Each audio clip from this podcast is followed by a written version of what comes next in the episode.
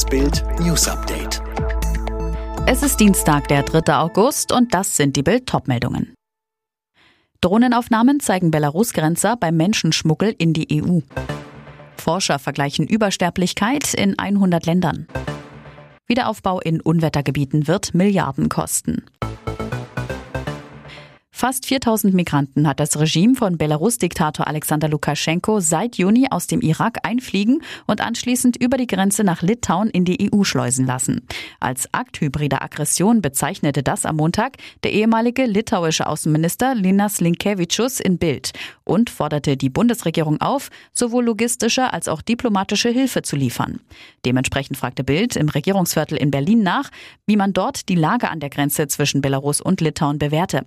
Darauf Daraufhin reagierte das Auswärtige Amt ungewöhnlich scharf und verurteilte sowohl die Handlungen Lukaschenkos als auch der beteiligten irakischen Fluglinie. Wörtlich hieß es auf Bildanfrage aus dem Auswärtigen Amt, das belarussische Regime missbraucht Menschen in Not zu politischen Zwecken. Deutschland und die EU verurteilen dieses Verhalten der Machthaber in Minsk ausdrücklich. Aktives und gezieltes Einschleusen von Personen über die Grenze nach Litauen richtet sich gegen die gesamte EU. Mehr dazu auf Bild.de. Die Sterbedaten während der Corona-Pandemie von rund 100 Ländern hat ein deutsch-israelisches Forscherteam verglichen. Ergebnis, die Übersterblichkeit, also die Zahl der Toten über die gewöhnlich zu erwartende Sterblichkeit hinaus, lag in Deutschland unter der unserer europäischen Nachbarn.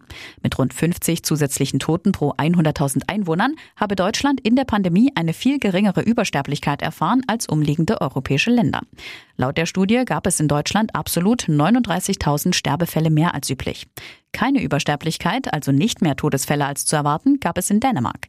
Weltweit die größte Übersterblichkeit hat der Studie zufolge Peru mit 590 Sterbefällen mehr pro 100.000 Einwohnern. In absoluten Zahlen führen allerdings die USA die traurige Liste an. Während die Todeszahlen in einigen lateinamerikanischen Ländern in der Pandemie um mehr als die Hälfte stiegen, starben demnach in Australien und Neuseeland sogar weniger Menschen als in vergleichbaren Zeiträumen vor der Pandemie.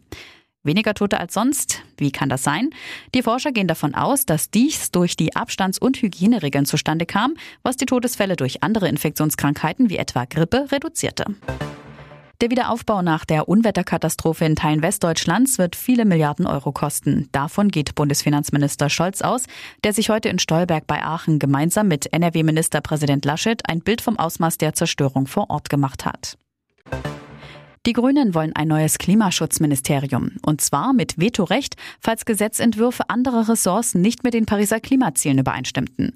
Das hat Grünen-Kanzlerkandidatin Baerbock bei der Vorstellung des Klimaschutz-Sofortprogramms ihrer Partei angekündigt. Medaillenregen für die deutschen Sportler bei Olympia in Tokio. Zweimal Gold gab es für den Bahnradvierer der Frauen und Weitspringerin Malaika Mihambo.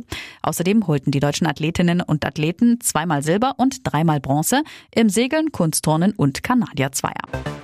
Unterdessen sind Deutschlands Handballer im Olympiaviertelfinale an Ägypten gescheitert. Die DHB-Auswahl unterlag 26 zu 31. Ägypten ist damit als letztes Team ins Halbfinale in Tokio eingezogen.